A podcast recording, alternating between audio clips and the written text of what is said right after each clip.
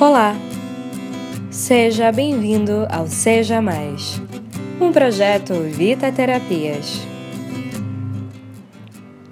Em algum momento da sua infância, você fez algo e esperou uma repreensão agressiva dos seus pais, mas se surpreendeu com a reação deles?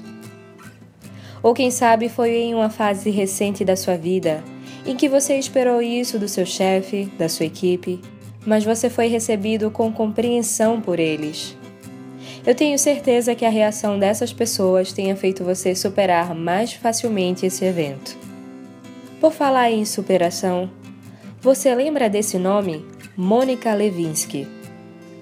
Ela ficou conhecida mundialmente por ter tido um caso com o ex-presidente dos Estados Unidos, Bill Clinton. Imagina ter o seu caráter questionado, ser chamada de prostituta ter sua vida devastada por não ter tomado uma decisão inteligente. Se você quer conhecer a reviravolta que ela deu em sua própria vida, há uma palestra dela no TED e eu super recomendo.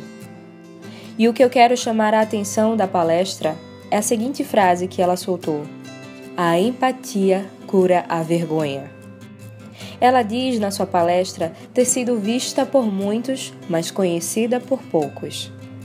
A exposição, a humilhação virou uma indústria e nós estamos consumindo isso a cada clique que damos, em cada notícia que lemos com esse teor, com o teor da humilhação e da vergonha.